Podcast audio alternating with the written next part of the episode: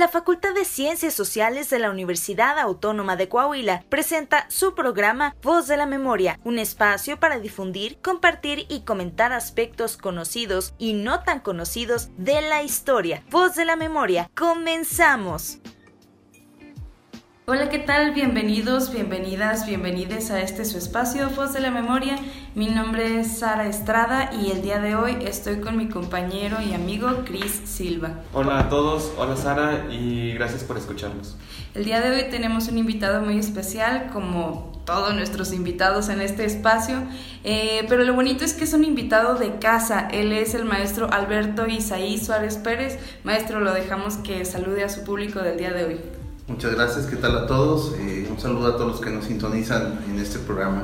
Y bueno, pues eh, antes de comenzar con el tema, Chris nos va a hacer un favor de aventarse por ahí la semblanza del maestro para que lo conozcan, conozcan sobre su línea, sobre su trabajo. Alberto Isaí Suárez Pérez es ingeniero eléctrico por el Instituto Tecnológico de Saltillo, licenciado en Historia por la Escuela de Ciencias Sociales de la Universidad Autónoma de Coahuila, subdirector general de Archivo de la Secretaría de Infraestructura, Desarrollo Urbano y Movilidad de Coahuila, delegado en Coahuila de la Asociación Noreste de Archivos, miembro de la Asociación de Cronistas e Historiadores de Coahuila de Zaragoza, AC, y se enfoca en trabajos de archivonomía, historia militar e historia industrial.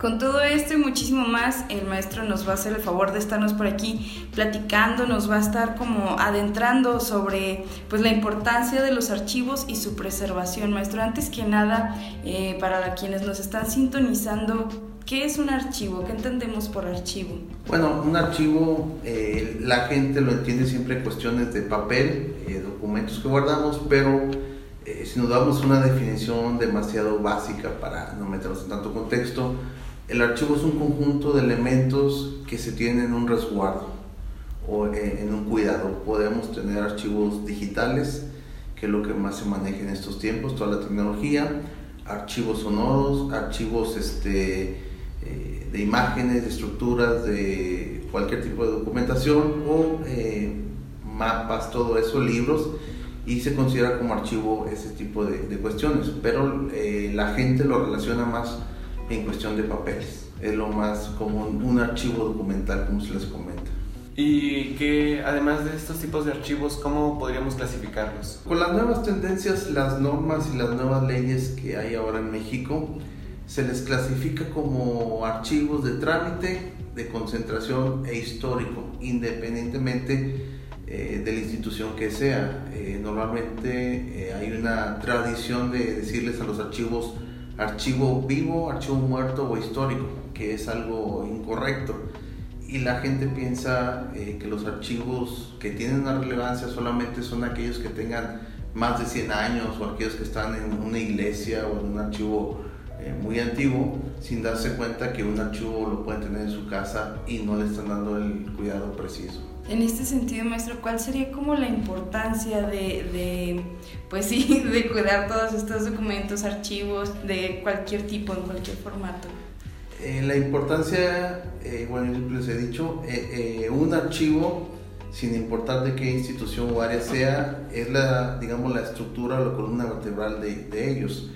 En este caso la importancia que le damos a un archivo es en base a lo que nosotros trabajamos y formulamos. Si yo tengo un archivo privado, por decirlo así, personal, eh, de puras cuestiones de trabajos o cosas que he hecho y lo, lo resguardo para un futuro, pues es una importancia muy grande. Si no le doy el valor adecuado, este, se puede perder. Entonces, en ese caso hay mucha gente, muchas instituciones, que no le dan una importancia. Entonces es demasiado importante los archivos para que para el presente y para el futuro y para tener una memoria y un conocimiento de cómo son las cosas o cómo se pueden hacer las cosas. En estos tiempos con la transparencia, con las leyes de transparencia, con las leyes fiscales, es muy importante tener eh, en orden y bien cuidado un archivo porque eso nos puede salvar de muchos conflictos que podemos tener en el futuro. Y en el caso de los archivos históricos, ¿cómo podemos saber cuándo un documento puede pasar a, este tipo de archivos?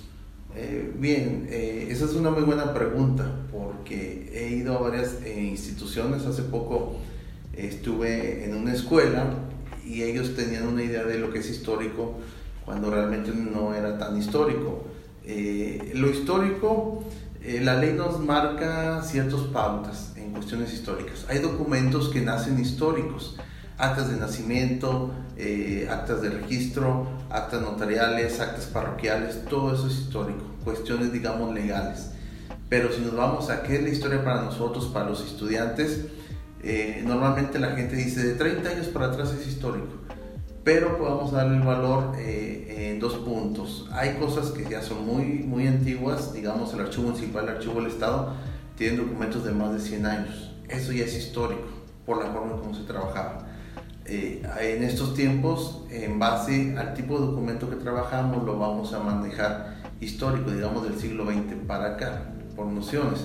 Entonces, eh, algo histórico puede ser, digamos, en estos tiempos, eh, pues el acta de fundación de una institución, una fotografía que tenga una, una, relevancia histórica, digamos, se tomó la fotografía de la primera piedra de la Escuela eh, de Ciencias Sociales y después se toma la fotografía de la nueva placa de la Facultad de Ciencias Sociales que cambia, eso es histórico.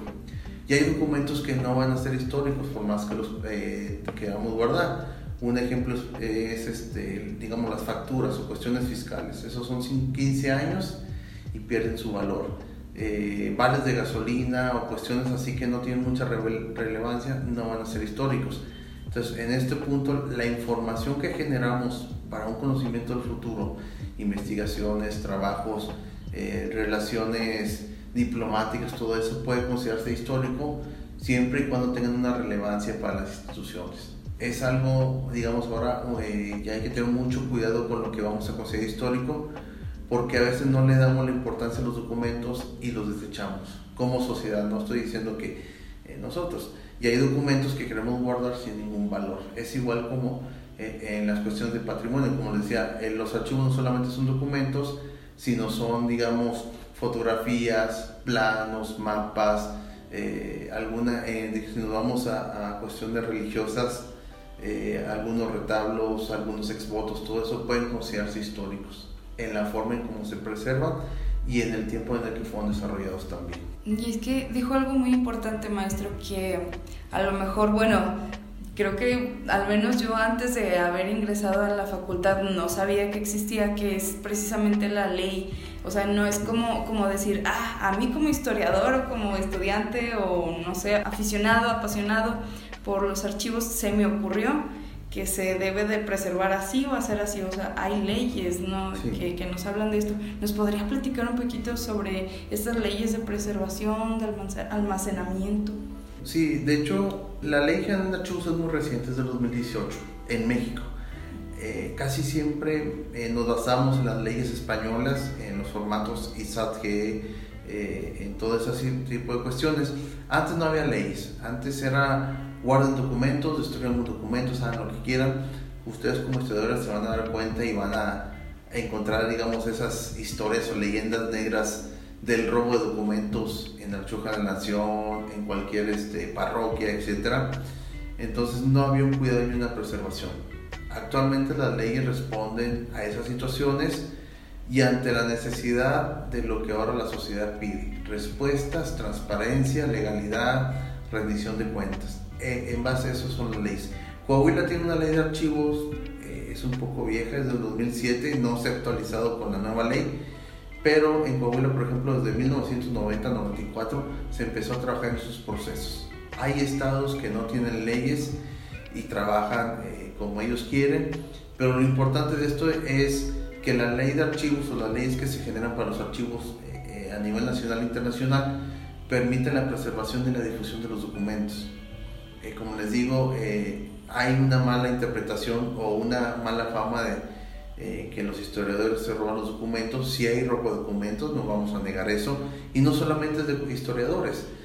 los robos de documentos ocurren, digamos, en cuestiones judiciales, en las notarías, en los poderes judiciales. Se busca que todo eso se, se evite y, y, lo roban porque, porque lo quieren ellos, no quieren que nadie más lo tenga, porque digamos, si un historiador se encuentra un documento, no quiere compartirlo, etc. Entonces hay que tener mucho cuidado con eso porque eh, están robando una parte de la nación. Hay que recalcar que todos los documentos que se generan ahora con la nueva ley en instituciones públicas y privadas son bien de la nación. Todo documento que se genera pertenece al país. Ahorita hablábamos sobre la selección de documentos como para formar parte de un archivo histórico y nos mencionó que las facturas y algún otro tipo de cuestiones no forman parte de, la, de los documentos históricos.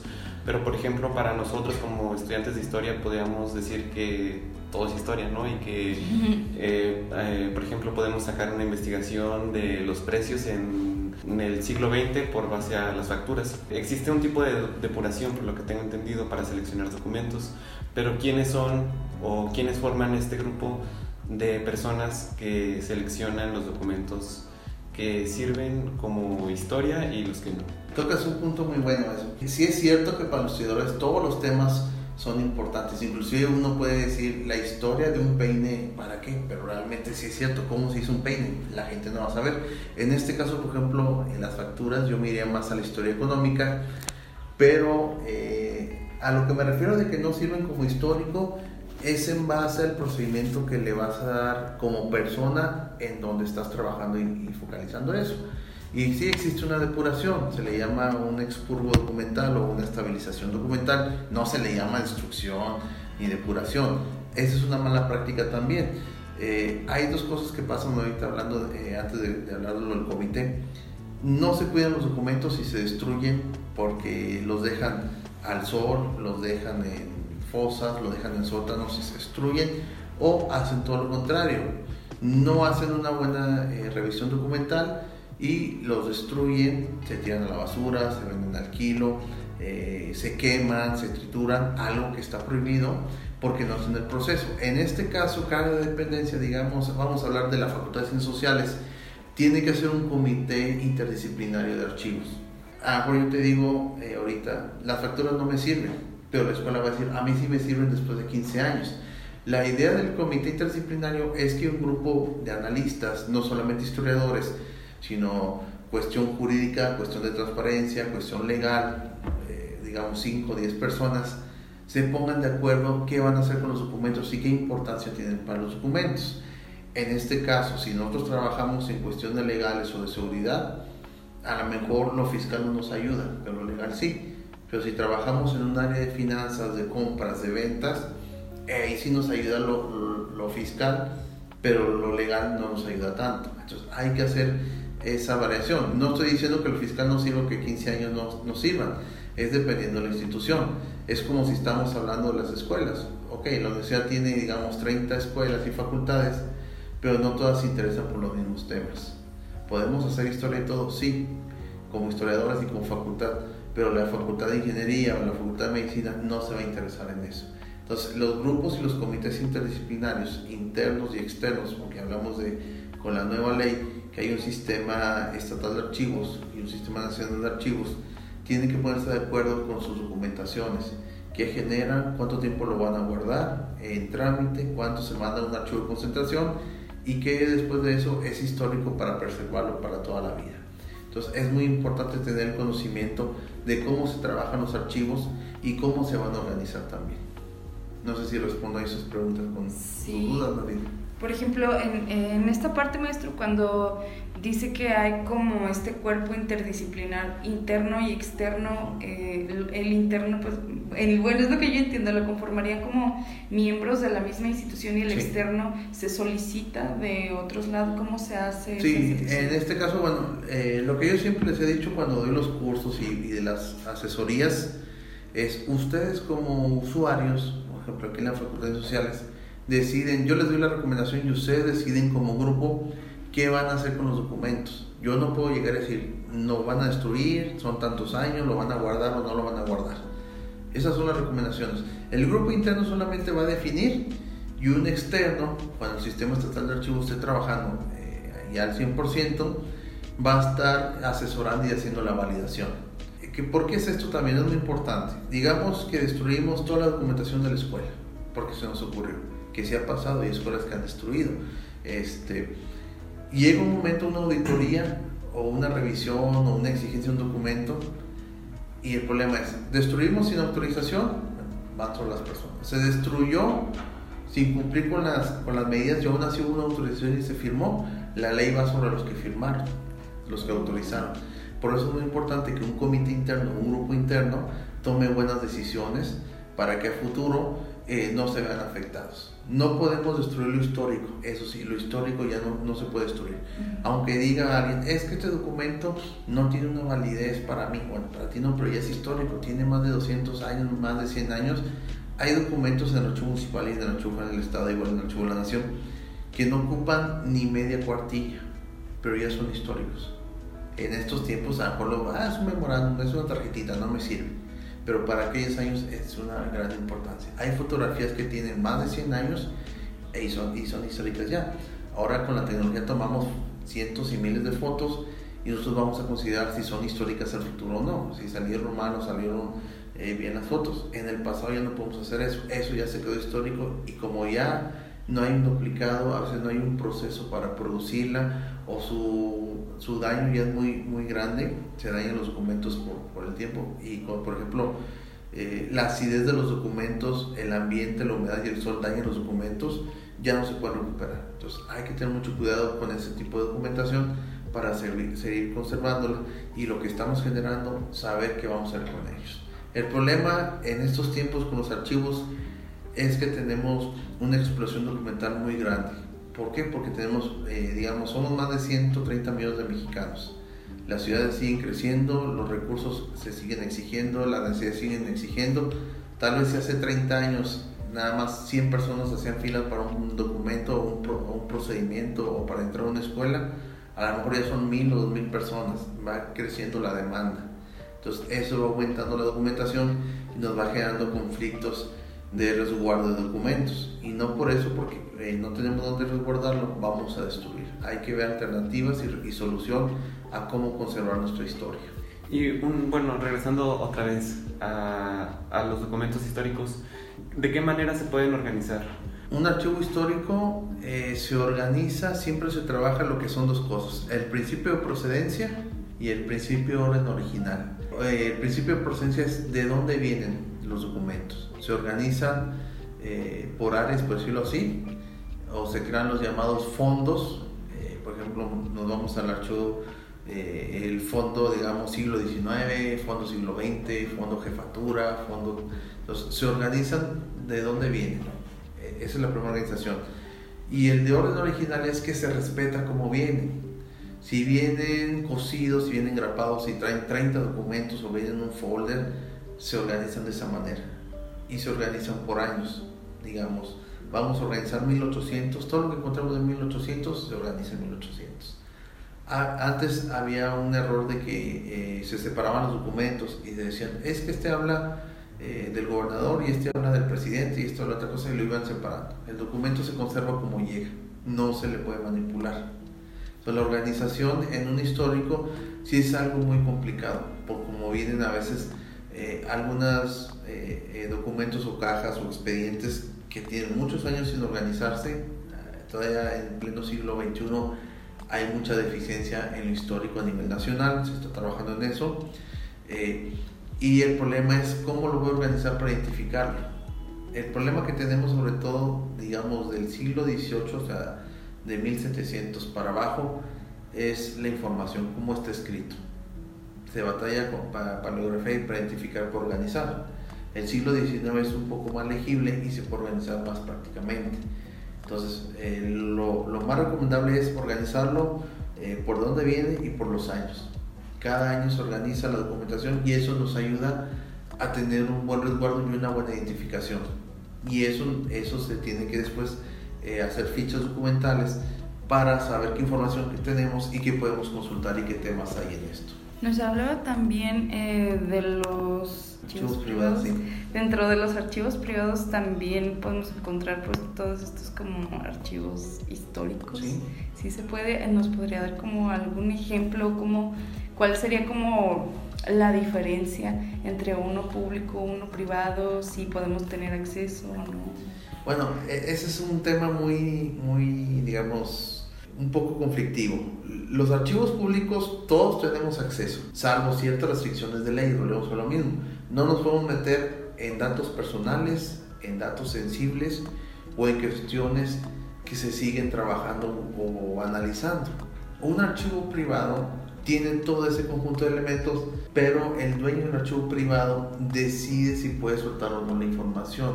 Eh, un archivo privado puede ser nuestra casa. Lo que tú tienes en tu casa, tú tienes en tu casa libros, fotos, mapas, es un archivo privado.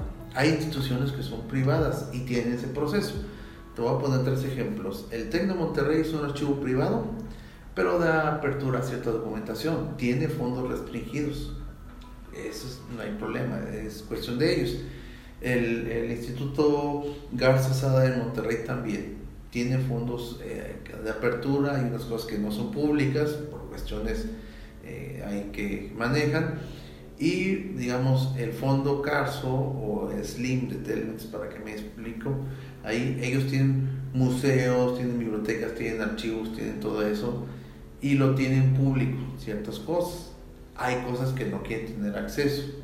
Hay, por ejemplo, eh, hablamos de la, de la familia Madero, la familia Carranza, de algunos militares de la revolución, de algunos expresidentes que tienen sus fondos, algunas cosas las liberan y otras no, porque consideran, por ejemplo, en un fondo privado pueden venir las memorias personales, fotografías, escritos, cartas que se escriben con ciertas personas y que no saben, no quieren eh, que se den a conocer. Entonces son cuestiones ahí que a veces no podemos eh, eh, conocer.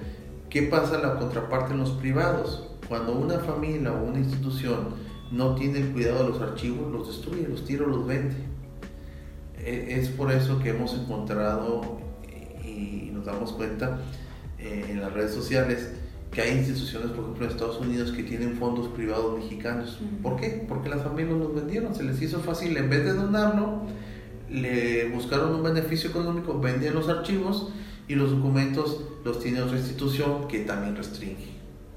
Esa es la diferencia en un archivo privado y público. El público te da acceso a todo testando, así se llama, testando ciertas cuestiones que no pueden ser. Por ejemplo, los datos personales eh, se guardan, digamos, hasta 70 años. Inclusive si hay documentos oficiales o históricos, digamos, eh, hablando de cuestiones, digamos, de la Sedena o familiares que tengan involucrados documentos a nivel público, ellos no pueden permitir o pueden permitir cualquier de las dos cosas que se publiquen los documentos sin la autorización de las familias. Hablando de fondos personales que están en cuestiones públicas, digamos, eh, documentos que haya de Francisco y Madero, de Carranza, de Villa, que lo tenga el Archivo Nacional, eh, General de la Nación, y hay un familiar que no quiere que salga públicamente, se respeta después de cierto tiempo. Y en un privado no, si el privado dice yo no quiero que se publique nada, no se publica. Entonces, si hay instituciones privadas, existe la asociación, se llama ADAVI, eh, es una asociación de, de archivos privados y todo lo que tienen ellos pues tratan de sacarlo a la luz la mayor parte. Les digo, hay cosas que no van a ser públicas porque es privado y se respeta. Pero los privados también entran en la ley. Y la ley habla de que si hay un documento que tenga una gran relevancia histórica para la nación y está en un privado, se tiene que transferir o se tiene que hacer una gestión para que sea público. Digamos que, eh, por ejemplo, Saltillo, no existe el acta de fundación de Saltillo. Nos basamos en el documento de Parral, Chihuahua por eso de la fecha de, de julio. Si algún privado, digamos, yo tengo el acta de fundación y no la quiero publicar, pero se entera el gobierno, me tiene que obligar a publicarlo porque es un documento histórico. Si encontramos, eh, hay, por ejemplo, eh, con cuestiones de la muerte de Carranza, se hablan de telegramas, de que quién lo mandó matar y todo eso. Si se encuentra un documento y lo tiene un privado, lo tiene que publicar, porque son cuestiones históricas y es de gran relevancia digamos que encuentran nomás una carta de plática entre Carranza y, otro familiar, pues a lo mejor no es tan importante, el familiar no lo quiere soltar. Pero son puntos ahí que tienen que hacer entender. El problema con los archivos privados es que casi siempre se van por lo económico, quieren vender los documentos. Hay personas, aquí en Santillo pasa eso, que tienen archivos históricos y no los quieren soltar, los quieren vender. Y al quererlos vender, los, este, los echan a perder, porque los, digamos, los despedazan, o sea, separan las partes de los expedientes y quieren vender por parte de los documentos. Entonces es un gran conflicto. Es como con los libros históricos también. Hace un momento nos mencionó que sobre los el deterioro de los documentos, cómo se pueden preservar, que, eh, ¿Qué cuestiones son de importancia para cuidar a los documentos, que, pues en este caso históricos? Bueno, lo más básico siempre es, porque hay una norma mexicana que te habla de cómo preservar los archivos. Claro que por cuestiones económicas no podemos conservarlos así. Lo más fácil es siempre eh, tenerlos en un lugar aislado, que no les dé la luz directa ni la luz este, artificial directa. La luz daña los documentos. No tenerlos en cuartos o en áreas que generen humedad. La humedad daña los documentos también. Y que no tengan riesgos, eh, digamos, eh, biológicos. No estamos hablando del COVID y así, sino biológicos, hablando de plagas, de insectos, los famosos pececillos de plata que andan en, en las casas. Eso se comen los documentos. Algo más para preservar es no tener tanta interacción con los documentos. La gente piensa que por agarrar un documento no pasa nada, pero nosotros como seres humanos generamos, digamos, eh, una grasa natural en nuestros dedos o andamos sucios o me manché de tinta, me manché de, comida o algo y al momento de agarrar los documentos los, los manchamos, los destruimos. Hay papel muy sensible en documentos antiguos y, por ejemplo, el problema ahora con los documentos actuales, el papel actual, es la acidez. La acidez daña el, documento y se va perdiendo eh, la calidad. Entonces, lo más básico es eso. Ya en una, una, estructura muy, muy avanzada, las normas nos hablan de que hay que tener un clima perfecto, no más de 20 grados centígrados, no menos, digamos, de, de 0 grados, no tiene, tiene que haber controles de humedad, control de plaga, control de incendios, eh, la iluminación, eh, cuestiones eléctricas no tienen que estar cerca de los estantes, el tipo de caja también, las fumigaciones, o sea, es mucho, pero básicamente para alguien que no tiene, digamos, eh, toda esa capacidad económica, pues es que no les dé la luz, que no estén en humedad, fumigar y no interactuar tanto con los documentos y tratar de tenerlos ordenados en un folder o una caja que está aislada y no doblar los documentos porque también se van dañando. Bueno, pues por ahí las recomendaciones, como dice el maestro, básicas. Pero antes de continuar con esta interesantísima charla, ¿qué les parece si vamos a un corte y regresamos? Ya regresamos a este su espacio, Voz de la Memoria, y antes de continuar con esta charla, con esta entrevista, les recordamos que nuestra facultad tiene la licenciatura en Historia, por ahí para la gente que es como curiosona, que les gusta, como les hemos estado diciendo en los últimos programas, el chismecito histórico, pues por ahí, para que vengan, para que nos visiten, nos encontramos en la zona centro de la ciudad de Saltillo, en el cruce de las calles de Hidalgo y Juárez, por Catedral, el Casino y Palacio, ahí para que se ubiquen. Tenemos nuestras puertas abiertas para que vengan, nos visiten, conozcan un poco de las cosas que se hacen y pues que tengan en cuenta que la historia no es aburrida, como nos dijeron alguna vez en primaria. Ah, y otra cosa también que nos pueden encontrar en todas las redes sociales con ese nombre, Voz de la Memoria. Estamos en YouTube, Facebook, Twitter, Spotify ¿Qué otra? Instagram. Ya no le falta TikTok. y próximamente ah. TikTok. Para que por ahí nos sigan eh, y pues le echen por ahí un ojito a las cosas que andamos subiendo. Y les recordamos, el día de hoy estamos con el maestro Alberto Isaí, nos está hablando sobre la importancia de los documentos, de los archivos y su preservación. Cristian, te cedo el micrófono para una pregunta o me la, o me la cedes. No, tú, tú primero. Maestro, en un principio de esta plática nos había dicho que eh, por lo regular entendemos eh, como archivo a algo que es pues el papel, ¿no? Pero nos decía que no, no nada más es eso, eh, también hay archivos sonoros, pictóricos, ¿nos podría dar como algún ejemplo, por ejemplo, de, de, de los sonoros? Sí, bueno, un archivo es un conjunto de elementos, como les había dicho, algunos archivos solamente tienen papel, algunos otros tienen biblioteca, fototeca, mapoteca, la hemeroteca, que es los periódicos, eh, y en cuestión, por ejemplo, sonoras o, o, de imagen, pues está la Cineteca Nacional, la Fonoteca Nacional, que está en la Ciudad de México. Por ejemplo, la Cineteca Nacional en los años 70, si no me recuerdo, tuvo un incendio. Eh, hablando de eso, eh, las cuestiones sonoras y de filmación son muy delicadas por el químico y el tipo de cinta que manejan, entonces se tiene que tener una preservación especial. Como decían, no, si les da la luz, les da el sol, el agua, se echan a perder. Igual las fotografías. La Fototeca Nacional está en Pachuca, en Hidalgo. Entonces, aparte de instituciones como la UNAM, TEC de Monterrey, eh, la Autónoma de León, algunas, partes, algunas cosas también los tiene el archivo de la universidad, que tienen una gran colección de periódicos, de cintas, de películas, todo eso. Entonces, eh, hay inmensidad. Hay, por ejemplo, eh, algunas colecciones, por decirlo así, archivo de arte religioso, arte sacro, pinturas, eh, por ejemplo, las pinacotecas, todo eso, que forman parte de un archivo, un acervo, sobre todo acervo, más que archivo, pero que en algunas instituciones, como el Archivo Municipal, el Archivo del Estado, el Archivo General de la Nación, complementan con más elementos aparte de papel. Mm, ya, como ejemplo podría ser también el que está en el Ateneo, es Pinacoteca. sí, la Pinacoteca, el Ateneo tiene por ejemplo la Pinacoteca, el archivo, la biblioteca y el Museo de Historia también, natural. Entonces es un conjunto, entonces es un gran acervo, un gran pues, donde archivan todo ese tipo de información. En cuanto a los archivos que maneja el Estado de Coahuila, este, ¿tienen algún otro además del general del Estado o, o cómo se divide? Sí, mira, eh, existe, bueno, hay una gran cantidad de archivos a, nivel Coahuila.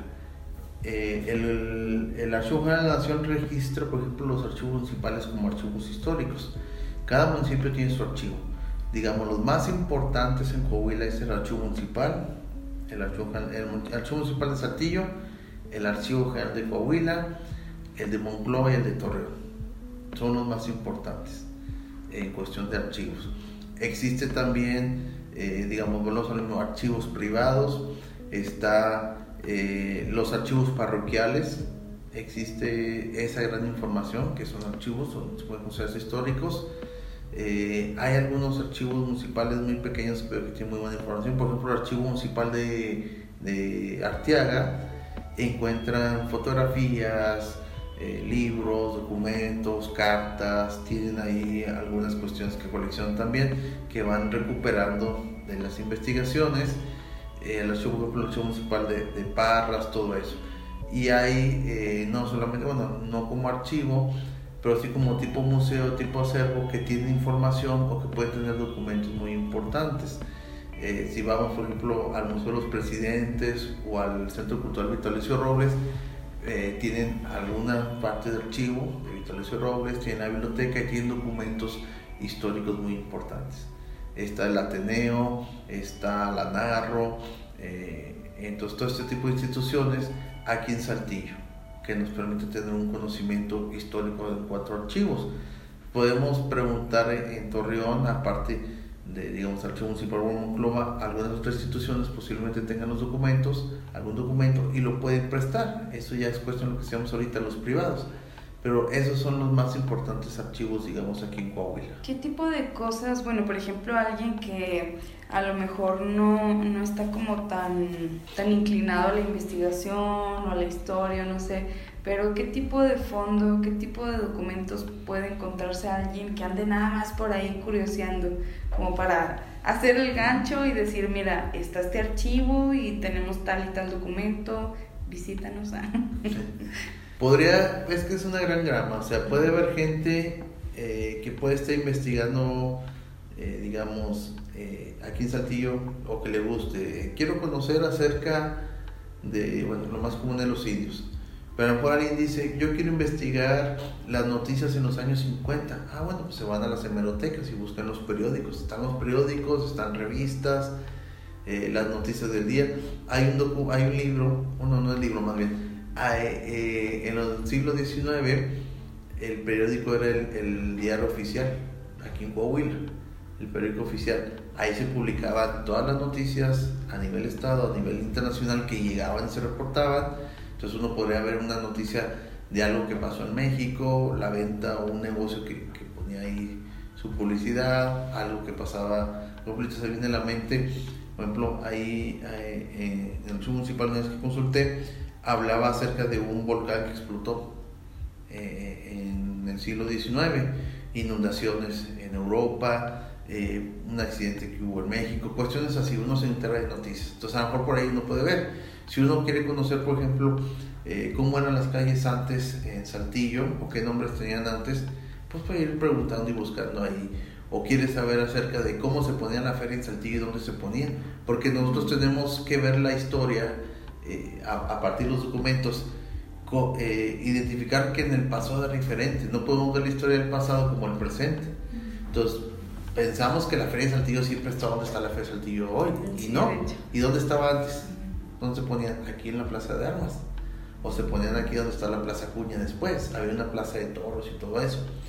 Entonces, eh, la imaginación que podemos tener es que todo era antes igual y no, o sea, vamos encontrando. Si yo quiero interesarme, por ejemplo, eh, tenemos un amigo, el archivo de Cadereyta, las escobas en México.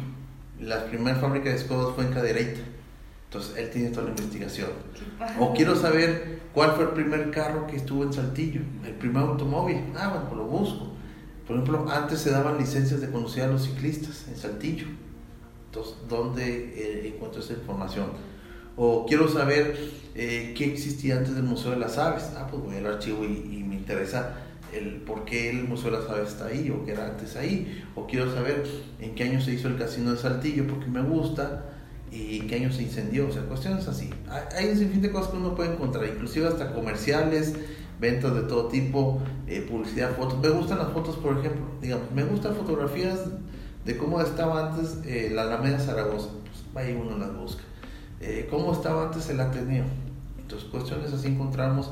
Y como les digo, hay mapas, hay planos, hay fotografías, hay periódicos, hay libros que nos pueden ayudar a buscar en un archivo toda esta información. No solamente es el papel y no crean que solamente es historia eh, oficial o política como muchos lo manejan. A mí me gusta mucho, por ejemplo, revisar los expedientes y siempre buscar algo que tenga que ver con lo militar o lo industrial. Saber, ah, pues aquí viene una fábrica o un tipo de fábrica, cómo antes se construía, etc. Entonces uno va ahí descubriendo mucha información y eso pues te va dando temas para trabajar también. Y en cuanto a sus trabajos, por ejemplo, de historia militar o de historia industrial, ¿qué, qué es lo que usted ha encontrado o lo que ha investigado? Eh, sobre todo, bueno, eh, eh, eh me he enfocado ahorita en las cuestiones militares eh, a principios del siglo XIX y lo que más encuentro no son guerras, sino son ataques de indios o ataques de bárbaros a las poblaciones. Eh, hace unos 4 o 5 años publiqué en el Colegio de Investigaciones Históricas un escrito que se llamaba Hombres para la Guerra en 1867. Este documento hablaba de que se hacían censos eh, en el norte del estado de Coahuila y preguntaban cuántos hombres pueden montar, cuántos hombres pueden usar un arma, cuántas armas hay, eh, cuántos pueden ir a pelear contra los indios, porque era muy importante tener armas, caballos y hombres para defenderse. Los indios llegaban, atacaban, huían. Entonces ese era un conflicto ahí. Eh, otro trabajo que hice también de investigación fue acerca, por ejemplo, la aduana de Piedras Negras, en el tiempo que estuvo Coahuila anexado a Nuevo León, cómo trabajaba, cómo era la cuestión militar y un poco la relación militar México-Estados Unidos en cuestión de ventas de armas e intercambio eh, por el tráfico aduanal que había. Entonces uno encuentra todo ese tipo de documentos. Ahí por ejemplo yo me di cuenta cuando empecé a investigar que Santiago Vidauri era amigo del papá de Venustiano Carranza, se escribían cartas. Los maderos eran dueños comerciales en la región, en Coahuila, y traficaban en, en la aduana, en Piedras Negras y, y, en Guerrero Coahuila, lo que es ahorita Guerrero Coahuila.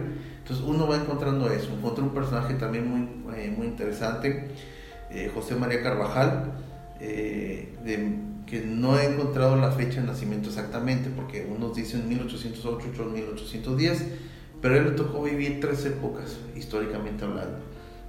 la época novohispana, la independencia y el México naciente. Él muere hasta 1870 en Soto la Marina y aparte le toca la separación de Texas, la guerra México-Estados Unidos, la guerra de liberales, la guerra eh, contra liberales y conservadores, la guerra de intervención francesa, le tocan esas cuestiones. Y como él también pugna y apoya en algunos casos, en algunos bandos, para hacer su trabajo. Entonces, eh, uno va analizando cosas y se va dando cuenta.